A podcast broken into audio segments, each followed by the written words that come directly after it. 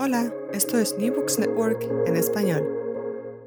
Bienvenidos a este episodio de NBN en español, la versión hispana de New Books Network.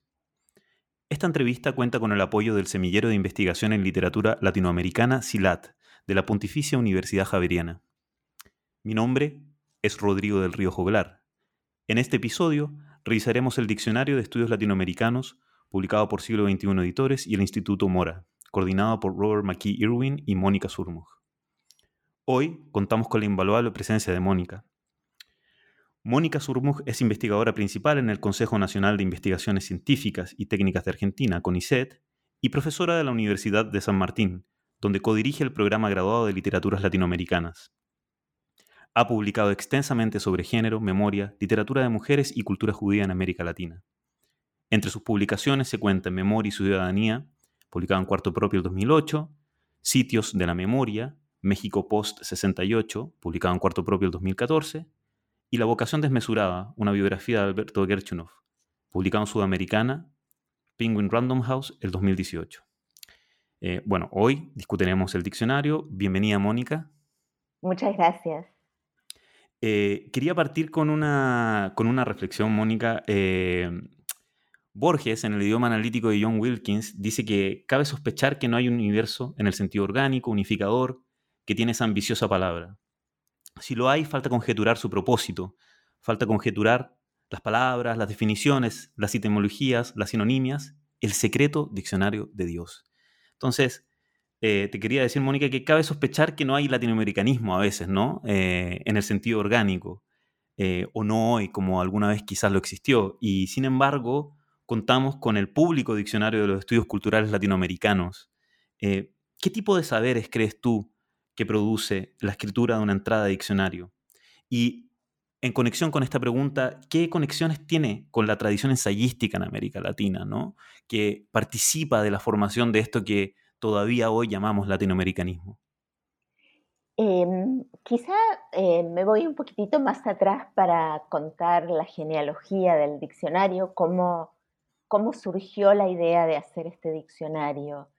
Eh, yo estaba trabajando eh, como profesora en Estados Unidos y me fui de sabático a México, al Instituto Mora, y empecé a dirigir ahí un posgrado, que cuando yo llegué, cuando se me invitó a trabajar en ese posgrado, iba a ser un posgrado en historia cultural, y yo propuse hacerlo en historia cultural y estudios culturales. Yo acababa de dar un seminario de doctorado sobre estudios culturales en Estados Unidos, donde los estudios culturales estaban eh, apareciendo de un modo bastante importante dentro de lo que en Estados Unidos se llama el latinoamericanismo.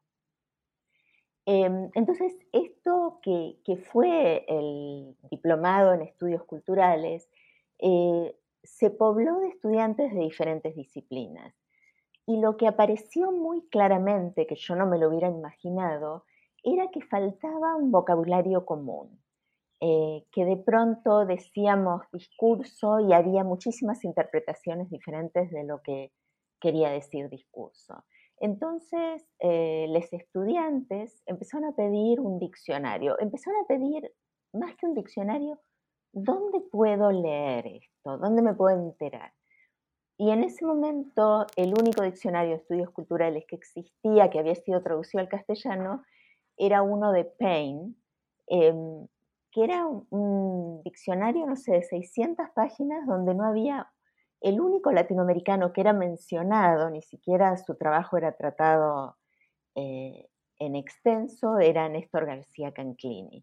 Y había un excelente diccionario de sociología de la cultura que había eh, organizado Carlos Altamirano, pero que era de sociología de la cultura y que era muy cono sur, principalmente muy argentino. Entonces la idea del, diccionario es una idea de, de darle a esta gente que estaba entrando a los estudios culturales una manera de transitar las disciplinas. Era como pensar cómo armamos puentes para que se pueda hablar de un modo eh, transdisciplinario.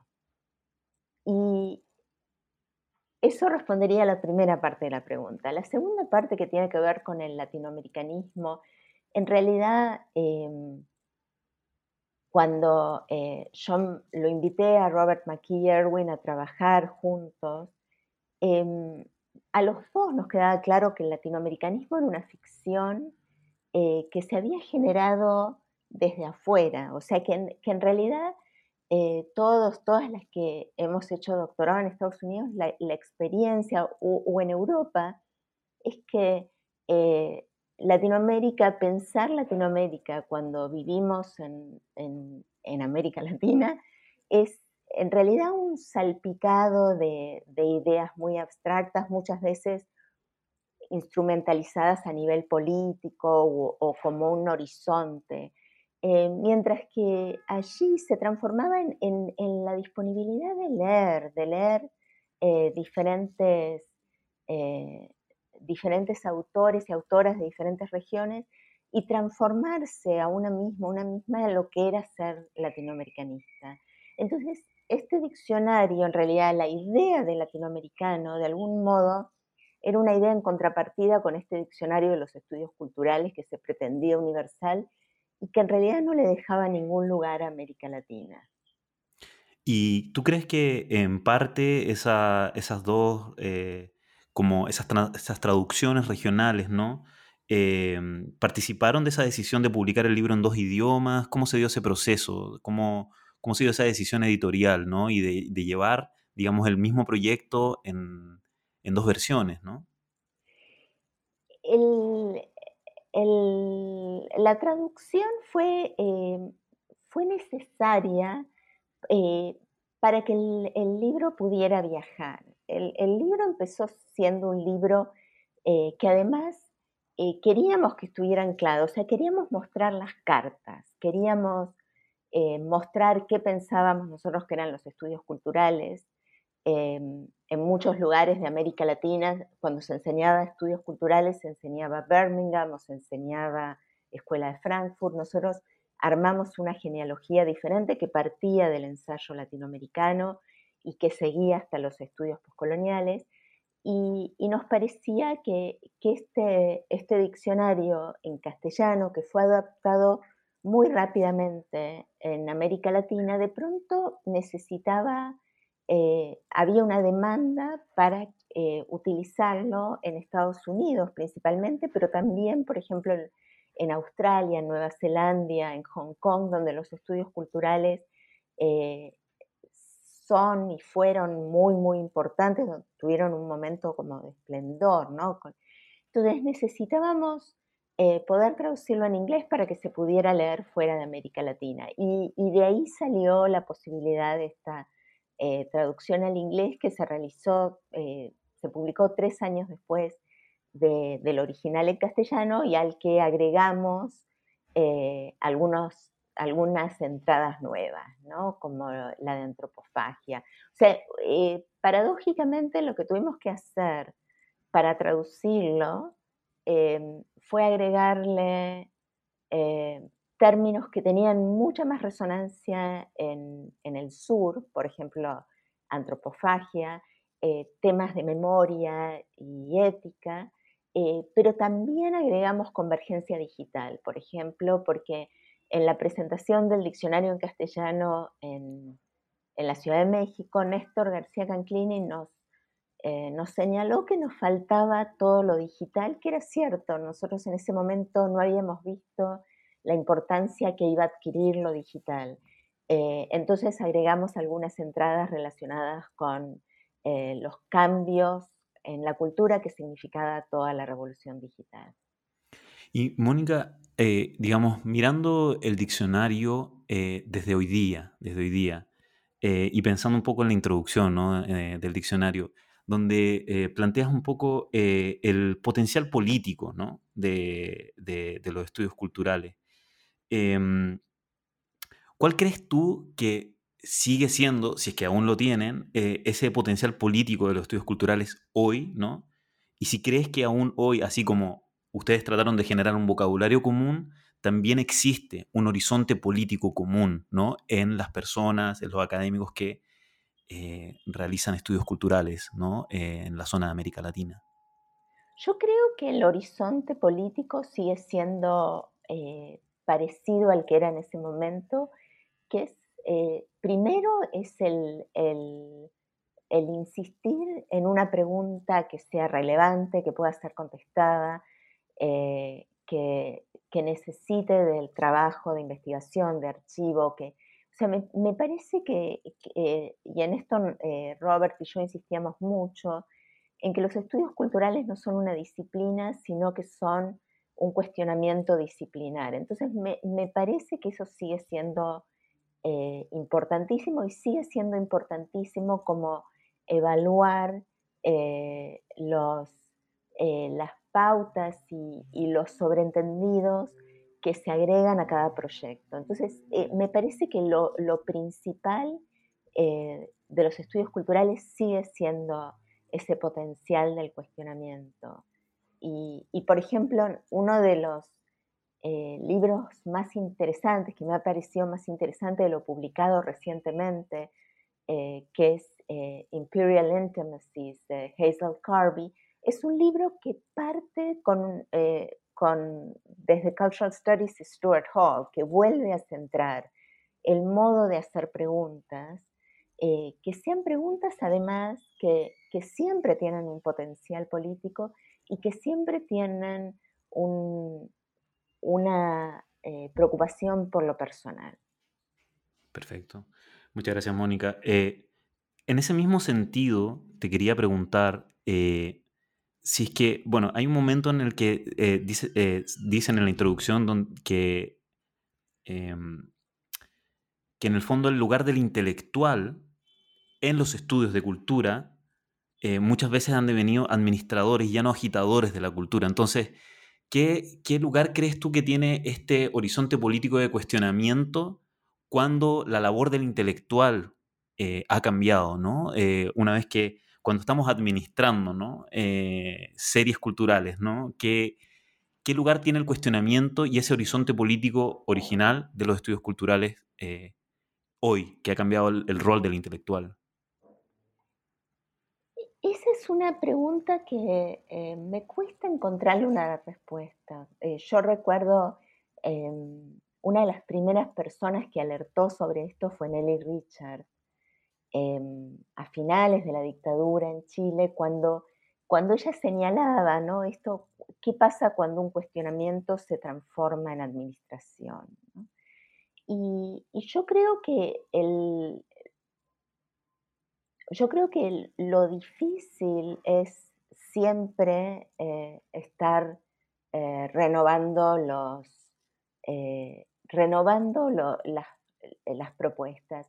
Y me parece que, podemos pensar em, que hay una manera de mantener eso vivo y que tiene que ver principalmente con escuchar lo que está pasando, escuchar escuchar a los movimientos sociales, incluir eh, más, eh, incluir a las bases, lo que se llamaba las bases, pero los grassroots en las administraciones. O sea, eso es lo que, me parece que, sigue teniendo un, valor y que de hecho se, sigue haciendo, no sé, movimientos, por ejemplo, como ni una menos, son movimientos que agitan de, un modo eh, que a mí me parece que eh, rescata el espíritu de los estudios culturales, hay varias académicas en, Ni Una Menos, eh, y a la vez toma elementos muy fuertes de lo que es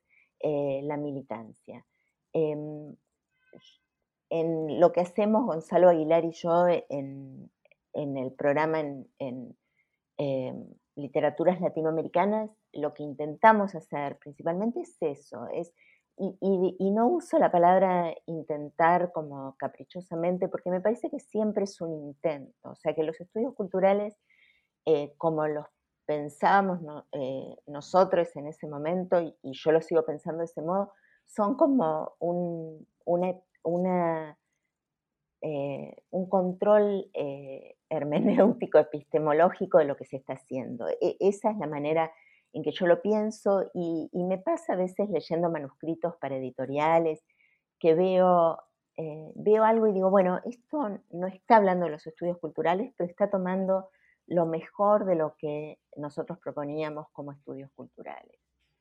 Me, parece increíble eso que estás diciendo, sobre todo pensando como en el estatuto de ciertos conceptos, ¿no? Eh, ¿Cómo ves tú esa relación de, control hermenéutico, como le llamas? Yo diría incluso de mediadores, más o menos evanescentes, digamos, de entre práctica política muchas veces, práctica cultural y eh, crítica, ¿no? Crítica cultural, ¿no? Estoy pensando en entradas como, como género, eh, como eh, teoría queer, que tiene que ver con los movimientos bueno, más contemporáneos de resistencia de género, de diversidad sexual, pero también de algún modo su alternismo, que fue muy importante para la articulación política de los estudios culturales latinoamericanos en, en, algún momento, digamos, de, de, su historia, y también en em, articulaciones como respecto a, problemas de memoria que, que, están vinculados a ciertas izquierdas más tradicionales, ¿no? Entonces,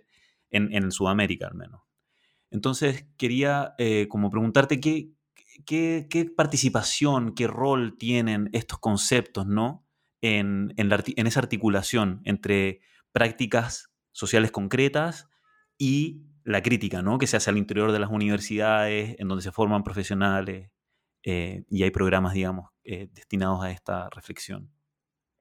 Es que es muy interesante lo que me preguntas, porque en realidad yo creo que, por ejemplo, nuestras entradas de feminismo, de género, teoría queer, son las que más han envejecido porque el movimiento, eh, los movimientos políticos, la ebullición que tuvieron este tipo de, de reclamos en los últimos años en, América Latina ha sido tan importante que habría que escribirlos de vuelta. Inclusive nos pasó, por ejemplo, eh, con la entrada de cuerpo que hizo Gabriel Giorgi, que entre la versión en castellano y la en inglés la reescribió porque ya habían pasado tantas cosas que había que empezar de vuelta. Em, y, quizá lo de eh, postmemoria, yo, yo escribí la entrada de postmemoria, em, que es una entrada que que en realidad yo pensé que iba a tener más importancia de la que tuvo en los estudios de memoria, y sin embargo no, o sea, se mantiene como, em, como un diálogo así con dos o tres textos que emergieron en la región. Yo creo que, eh, que un poco lo que intenta el diccionario es respetar este tipo de em, de movimientos y darles, porque de alguna manera el incluirlos en un diccionario es, es como sacarles un poquito la vida, ¿no? Es ordenarlos, es ordenar lo inordenable, ¿no?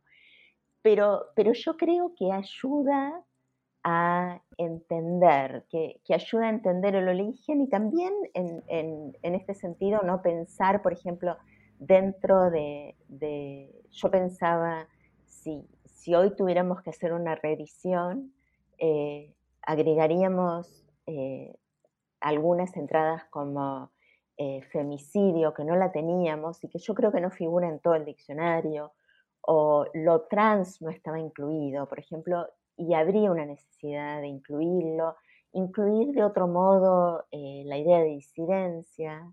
Em, o sea, me, parece que, que que de alguna manera esto nos da como la pauta de los cambios que ha habido. Y, yo creo que no hubiéramos podido adelantar qué era lo que más iba a cambiar. Hubiera sido un ejercicio buenísimo pensar en ese momento qué es lo que va a pasar. Y sin embargo, no, no, bueno, no hicimos ese ejercicio. Eh, pero además me parece que, que han cambiado otras cosas. Por ejemplo, eh, la entrada de ética que se agregó en el diccionario en inglés, eh, yo creo que no se escribiría muy diferente ahora.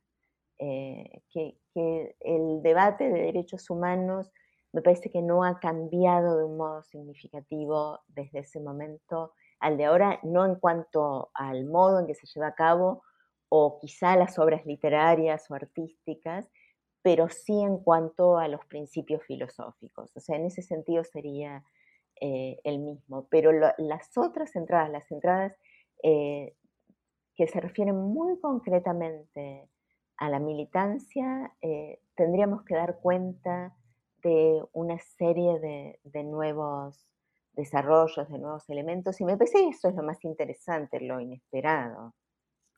Me parece muy bello además como, eh, como, como el diccionario está construido de este, de este doble movimiento eh, ahora prospectivo, como nos está diciendo, bueno, eh, teníamos la esperanza de que estos conceptos pudieran como dar cuenta de ciertas prácticas sociales, pero también retrospectivo, ¿no? O sea, como construyendo sus propias genealogías y en ese sentido em, te quería preguntar, sobre ciertas redes intelectuales, ¿no? Eh, anteriores, ¿no? Entonces, ¿cómo, ¿cómo crees que tú, cuando escribieron el diccionario y hoy, ¿no? Y hoy, em, se experimenta la continuidad con los precursores de los estudios culturales? Sobre todo estoy pensando en particular con Cándido, Rama, ¿no? Conejo Polar, eh, Ana Pizarro, ¿no?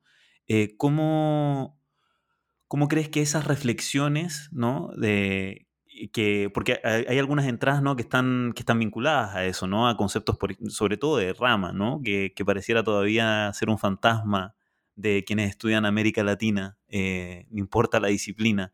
¿Cómo crees que se experimenta esa continuidad y esa discontinuidad con esos debates, ¿no? Eh, que son tan formativos por un, por, un, por un lado? O sea, todos los programas en algún momento leen la ciudad letrada, eh, pero también ciertas discontinuidades, ¿no? Eh, hay, ciertas cosas que ya no capturan. ¿Cómo, cómo crees que, se experimenta eso eh, en el momento de escribir el diccionario y hoy?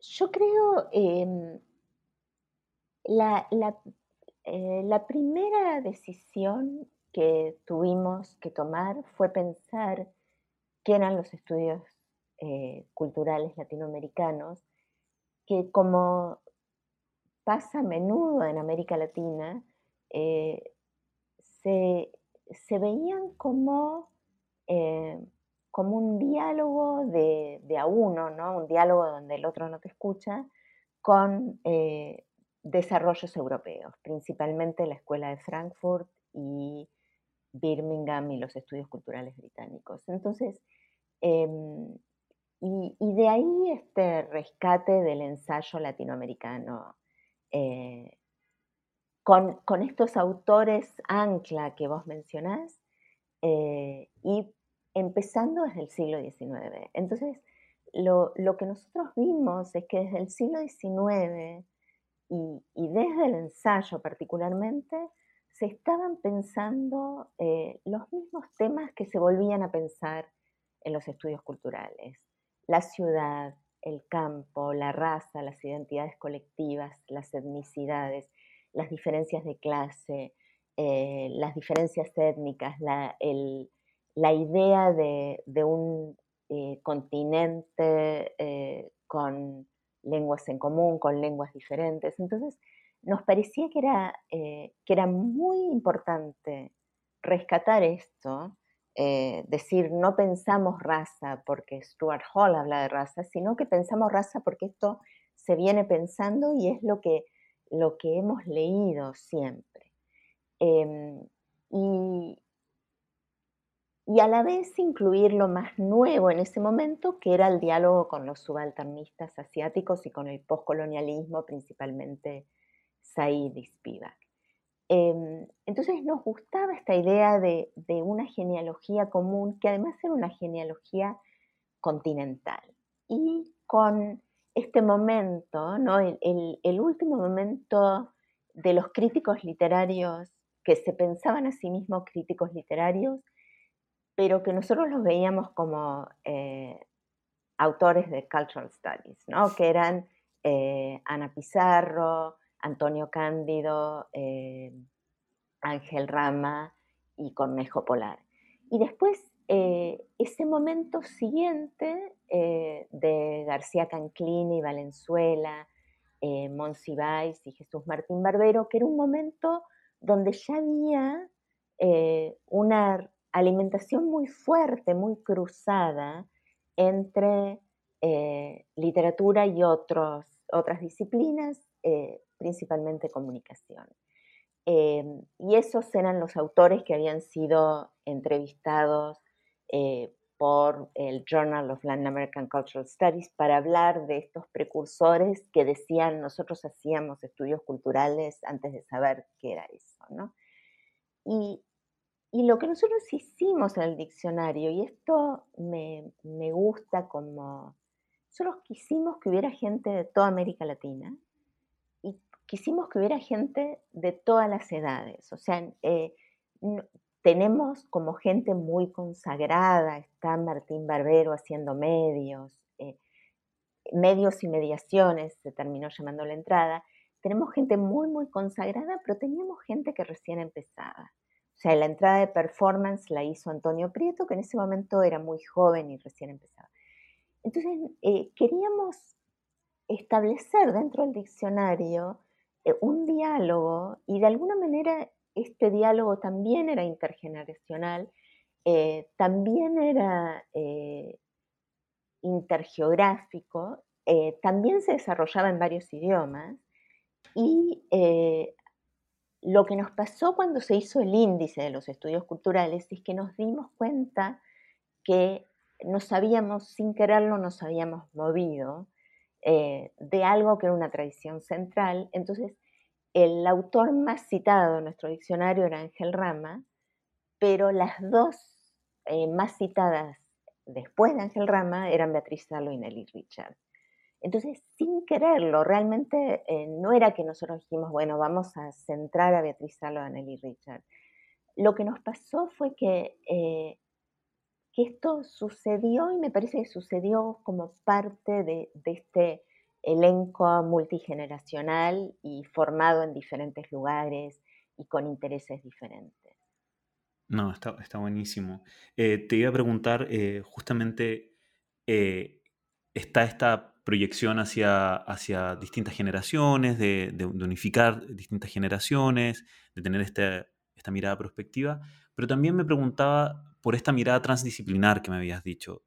Tú, em, ¿cuáles crees que son las entradas que más, eh, o que, tú has visto una vez que ya se publicó el diccionario, digamos, que, que ha tenido más impacto en otras disciplinas más lejanas, digamos, al lugar en donde emergieron, ¿no? Eh, bueno, transculturación en particular emerge en, esa zona media, media extraña entre la antropología y, la crítica literaria y el ensayo, precisamente, es un gran ejemplo de, esa transdisciplinariedad, pero que tú hayas visto que, que, haya tenido algún impacto o que tú crees que tenga algún impacto o algún interés, alguna importancia para disciplinas eh, menos acostumbradas, digamos, a los estudios culturales. Eh, lo pienso también por, por, la distancia con la economía que se marcaba en la introducción.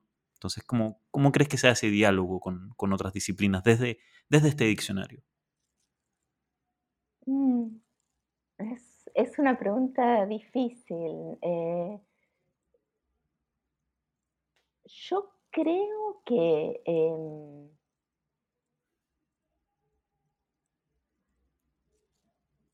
creo que, por ejemplo, ciertas entradas como antropofagia tuvieron, eh, tuvieron un tránsito que es un poquito diferente a, tu pregunta porque es un tránsito geográfico, o sea, salió de Brasil. Em, me parece estoy revisando el índice ahora.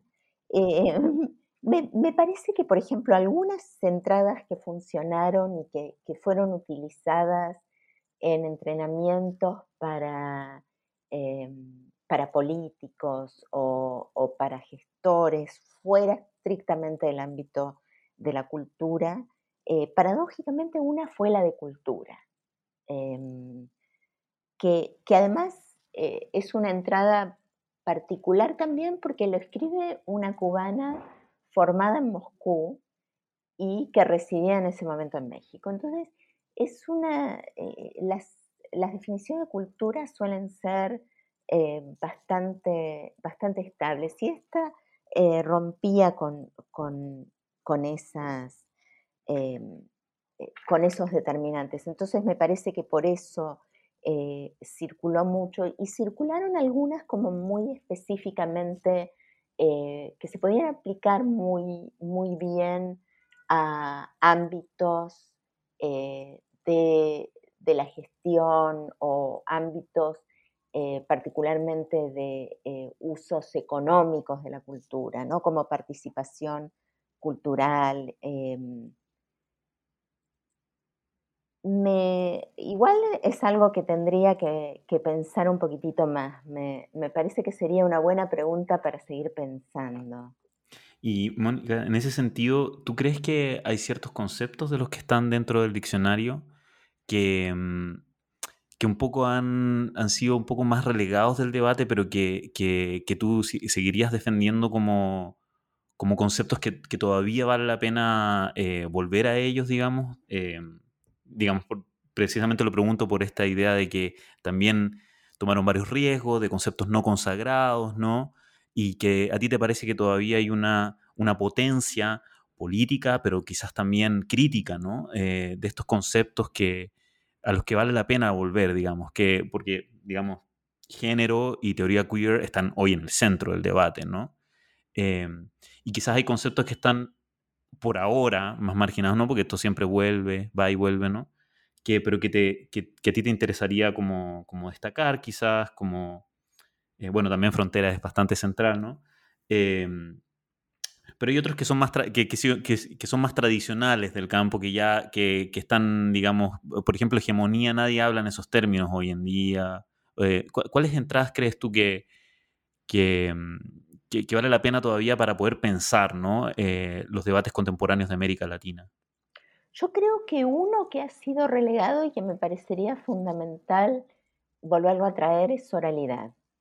Eh, que que a pesar de que se está hablando de una serie de, eh, que la crítica de colonial ha, rescatado elementos asociados con la oralidad, me parece que la oralidad no tiene la fuerza y la genealogía, que es una genealogía sur-sur relacionada con, con, otras zonas y con una tradición eh, que viene de los estudios del subalterno, del postcolonialismo, me parece que habría que volver a pensar eh, la oralidad, me parece que valdría la pena eh, volver a, pensarla em, y que está efectivamente relegado en, esos términos. No, me parece súper interesante, justamente porque las mejores ideas a veces en, América Latina se transmiten por esa vía, ¿no? Es decir... Exactamente. Sí. sí eh, está, buenísimo. Y en, términos de nuevo de las entradas, digamos, ¿cuáles tú crees que, si tú tuvieras que hacer, digamos, e, es, una ficción, ¿no? Si tú tuvieras que, que hacer un mapa, ¿no? De, de, estas entradas, ¿no? Como, como coordinadora, eh, ¿tú crees que hay ciertas constelaciones comunes dentro de, de, estas entradas? ¿Hay algunas que tienen mayor distancia o menor distancia unas con otras? Em, ¿Crees que hay como ciertos recorridos posibles? Estoy pensando en un lector que quisiera, por ejemplo, recorrer un subcampo dentro de los estudios culturales latinoamericanos. Como, ¿qué, sugerirías tú? ¿Qué, ¿Qué, ciertos caminos sugerirías para, para explorar, digamos? Yo lo que creo es que eh, cada recorrido es absolutamente individual, ¿no? Me, me, parece que lo que lo que ofrece el diccionario es eh, la posibilidad de crearse su, recorrido propio. Y, me parece que, em, que, habría maneras de organizarlo. Por ejemplo, no sé, hay entradas como, eh, como alteridad, por ejemplo, que son entradas donde em, se recae mucho en, la historia. Cada entrada tiene como eh, una historia del término eh, que en el caso de algunos términos como postmemoria eran, eran términos que recién habían aparecido y había otros que tenían una tradición de 3.000 años. Em, entonces, se podría pensar en eso, se podría pensar eh, geográficamente cuáles son los términos que son términos evidentemente de la frontera México-Estados Unidos como, como este lugar donde los ubicamos, eh, o cuáles son los términos con mayor vigencia histórica pero mi recomendación sería hacer un viaje propio. O sea, esa es la que, eso es lo que me parece que, es más interesante y me parece que eso es lo que permitió los, eh, permitieron los estudios culturales. Ese es el, tipo de proyecto. Es un proyecto donde se recorren diferentes lecturas, donde se recorren diferentes territorios. Y en términos de la coordinación y de la selección de autores, ya hablamos un poquito de eso, em, hay, una, hay una importante presencia mexicana. Eh, por, qué crees que, o sea, y hay una reflexión particular, de hecho, en la introducción sobre el Estatuto de los, de los Estudios Culturales en México? Obviamente tiene que ver con la institucionalidad, pero eh, ¿por qué crees tú, o sea, crees tú que hay alguna particularidad del campo cultural mexicano que hace posible, digamos, esta, la construcción de este diccionario? Es decir, eh, que, haya sido en base a, esa, a esas redes en particular, que no son solo mexicanos, pero es gente vinculada a México, que em, permite este tipo de proyectos de, tan largo aliento, ¿no? Es decir, eh, eh, es un tremendo proyecto, ¿no? Hacer un, diccionario de estudios culturales latinoamericanos de, esta extensión, digamos, y, con este nivel de, académicos. ¿Qué, crees tú que, que aporta México, ¿no? A la posibilidad, ¿no? De, eh, de este diccionario, de un libro como este, a esta escala. Yo creo que lo primero, y que por eso tenía que ser en México, eh, México fue un centro de recepción de refugiados de toda América Latina durante el 70, eh, la década del 70 y el 80. Entonces, lo que pasó en México fue que se pudo pensar todo esto. O sea, que, que intelectuales como García Ganclini o como Martín Barbero llegaron a México y pudieron eh, establecer centros donde se pusieron a pensar eh, estos proyectos eh, cuyas bases estaban en el marxismo, pero que se cruzaban con, con otros recorridos. Entonces a mí me parece que lo principal de México es que México dio esta estructura, la dio en los 70 cuando no existía en ningún otro país de América Latina, quizá con excepción de Venezuela, cuando la mayoría de los países latinoamericanos estaban bajo dictaduras eh, terribles, sangrientas, donde había un exilio enorme, eh, México permitió esto del mismo modo que, eh, de un modo diferente al que lo permitió Estados Unidos. Em, o sea, Estados Unidos no fue un país de refugio, pero sí fue un país donde en los departamentos de español principalmente eh, se pudo construir una constelación de investigadores, de, intelectuales latinoamericanos que coincidieron y pudieron empezar a pensar el, latinoamericanismo. O sea, nosotros lo comparamos con otros exilios como el exilio del nazismo o el de la eh, Guerra Civil Española. Entonces me parece que, México era fundamental para los estudios culturales. No se podía pensar eh, estudios culturales sin México. Em, y a la vez eh, había un interés en México, había una estructura, la estructura universitaria y de, apoyo a la investigación en México en ese momento era fuerte, era, había eh, había financiamiento, había instituciones que apoyaban la investigación, entonces se podía hacer esto en un gesto que era un gesto además que no era nuevo, ¿no?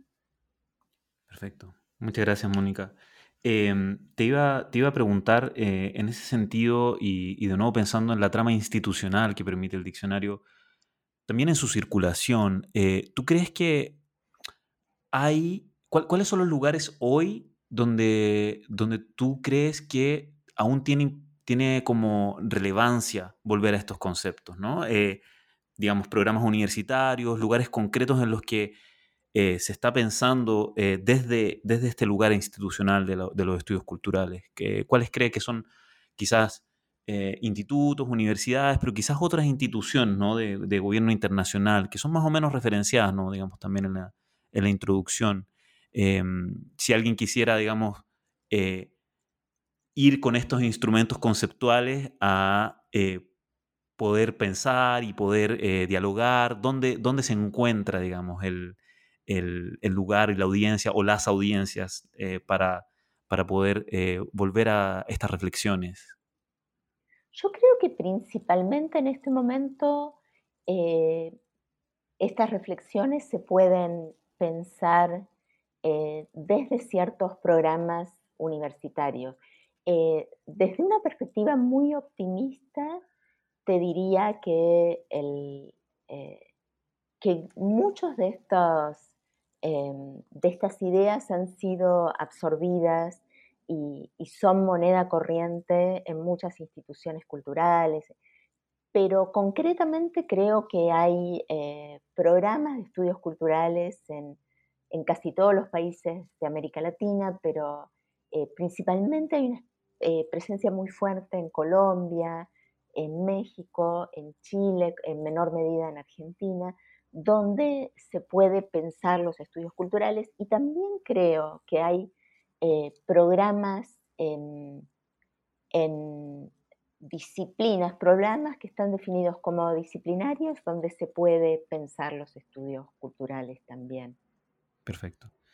Em, Quería, quería aprovechar, digamos, como esta última parte eh, de la entrevista para preguntarte concretamente eh, eh, por dos cosas. La primera es ¿cómo, ¿cómo, este diccionario, cómo el paso por este diccionario y coordinar este diccionario, hacer todo este esfuerzo, digamos, ingente de, de, de coordinar toda esta red de intelectuales para poder pensar los estudios culturales, impactó, si es que lo hizo, digamos, en ese momento en tu trabajo y en tu, en tu reflexión contemporánea, lo que estás haciendo ahora, lo que haces hoy con, eh, con estudios culturales y desde tu, desde tu agenda crítica? Esa es la primera pregunta que...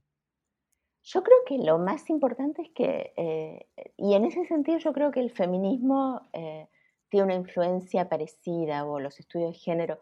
Yo creo que una vez que pensás un proyecto de los estudios, desde los estudios culturales, no podés volverlo a pensar eh, sin pasar por los estudios culturales. O sea, eh, yo veo que, eh, del modo que yo empiezo a pensar siempre un proyecto, es siempre parto de, em, de una pregunta, siempre parto de una pregunta y, y después eh, pienso, bueno, esta pregunta, ¿cómo la contesto? Te iba a preguntar, em, ¿cuál había sido el impacto de coordinar este diccionario de estudios culturales y tu propia aproximación a los estudios culturales para tu trabajo contemporáneo? Digamos, también nos podrías contar, ojalá, em, cuáles eh, son los proyectos en los que estás ahora trabajando y, qué vinculación tienen con estas preguntas ¿no? de, que, se, que se postularon alguna vez en este diccionario. Yo creo que eh, lo que me pasó a mí con los estudios culturales y que he visto que le ha pasado a otra gente eh, es algo similar a lo que me pasó con el feminismo y los estudios de género, que fue que una vez que empecé a pensar desde los estudios culturales, siempre pienso desde los estudios culturales. Entonces esto significa que em, parto siempre de preguntas y, eh, parto de preguntas que me interesan y que no necesariamente se contestan a través de em, elementos, eh, datos disciplinarios. O sea, yo me formé en literatura comparada, pero no es que ahora pienso, bueno, voy a trabajar sobre este problema que lo voy a contestar a través de textos literarios o en un gesto que es cada vez más común, eh, em, películas o no. Eh, yo siempre pienso en una pregunta y después busco cómo la voy a, eh, la voy a contestar y busco también los teóricos que me pueden ayudar a, a contestar esas preguntas. Entonces, eso, eso fue una marca, se legitimó a través de los estudios culturales, eh, pero es una marca de la investigación que, ha sido permanente. ¿no? Entonces, em, ahora estoy, eh, estoy trabajando de alguna manera como continuación de los estudios culturales. Eh, estoy terminando de preparar una serie para Cambridge University Press que es como una mirada a la literatura latinoamericana en cinco volúmenes, que se llama Latin American Literature and Transition, y que en realidad eh, enfoca eh, las transiciones, que, es un poco eh, una posible definición de coyuntura. ¿no? Entonces, esta es una mirada a través de cinco volúmenes organizados cronológicamente de cómo surge la literatura latinoamericana y cómo surgen las lecturas de la crítica latinoamericana. O sea que, este modo de hacer como una nueva mirada a la historia de la literatura latinoamericana está anclada no solo en los, en, los textos culturales, que no son eh, literarios estrictamente eh, todos, eh, y también cómo fue leída, o sea que, que, la tarea crítica se incluye en esta historia de la literatura latinoamericana.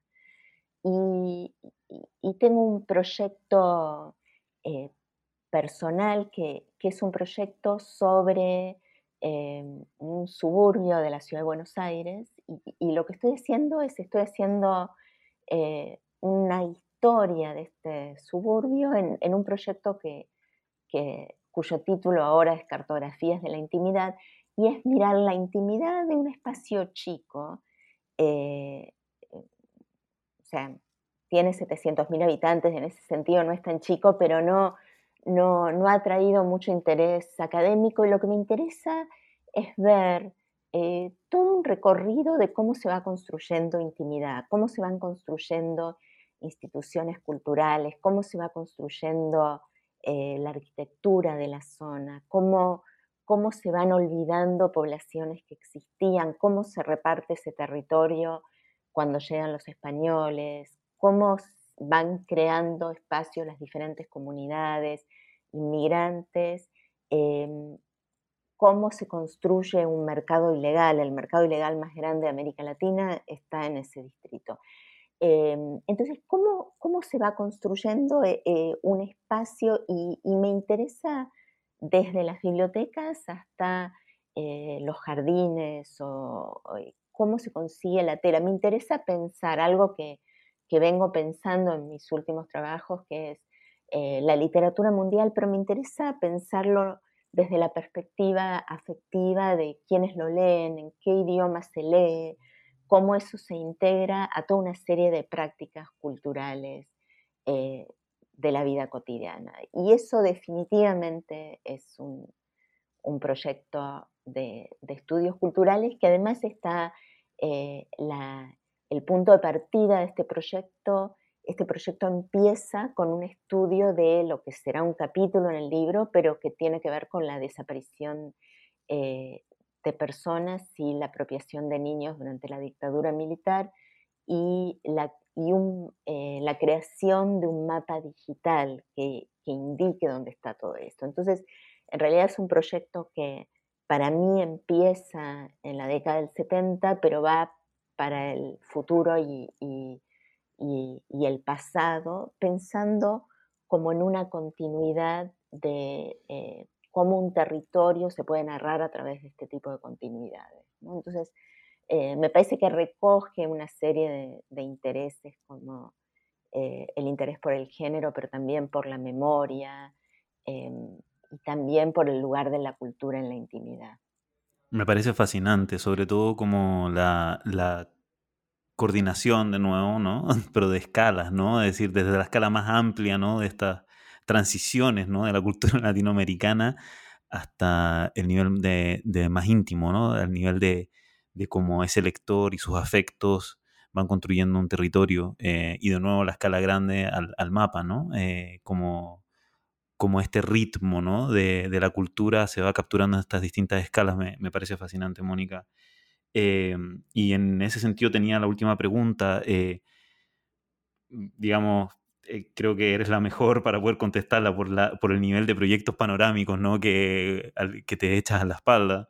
¿no? Eh, como y teniendo en cuenta esta visión panorámica del diccionario, pero también de este nuevo proyecto en el que estás, te quería preguntar ¿cuál crees tú que son los libros como más interesantes o más importantes en, el campo, digamos, de los últimos 10 años, ¿no? De, los últimos 10 años. Pueden ser muy recientes, pueden ser ya tener su, tiempo, pero ¿cuáles crees tú que, le recomendarías a, los oyentes que, visitaran, ¿no? Si, tuvieran que, recorrer, digamos, por tu mano, eh, digamos, por tu recomendación? Em, yo creo, por ejemplo, em, El libro de Robert McKee Irwin y Maricruz Castro Ricalde sobre el cine eh, transnacional latinoamericano me, parece fascinante.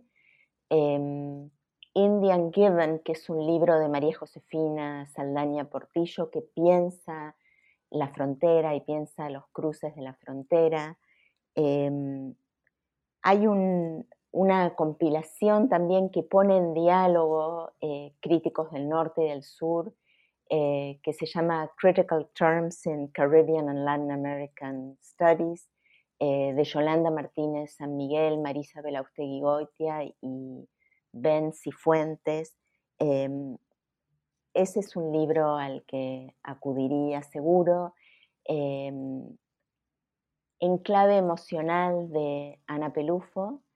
Y, otro libro que a mí me ha marcado muchísimo de los últimos 10 años es eh, Deseos Cosmopolitas de Mariano Siskin, que me parece que también hace este gesto de pensar a lo grande y a lo pequeño y, pensar además cómo eh, las teorías, eh, cómo circula determinadas teorías en, en América Latina y cómo se piensa desde Latinoamérica el mundo. Y para pensar el latinoamericanismo, el último libro de Fernando de Giovanni, que se llama Vernacular Latin Americanism, me parece que es el libro que más ha pensado en la genealogía y en, la construcción del campo del latinoamericanismo. Muchas gracias, Mónica. Eh, te agradezco mucho la entrevista y ojalá a quienes hayan escuchado también la entrevista que, la hayan disfrutado, eh, tanto como, como, el entrevistador al menos. Em, te agradezco también como esta, esta gran, este gran paseo panorámico ¿no? por, por este proyecto tan grande y, y, por la promesa de nuevos proyectos tan, tan increíbles como los, que, como los que sigues haciendo. Muchas gracias, Mónica. Muchísimas gracias a vos y muchísimas gracias por por las preguntas tan estimulantes. Gracias por escuchar New Books Network en español.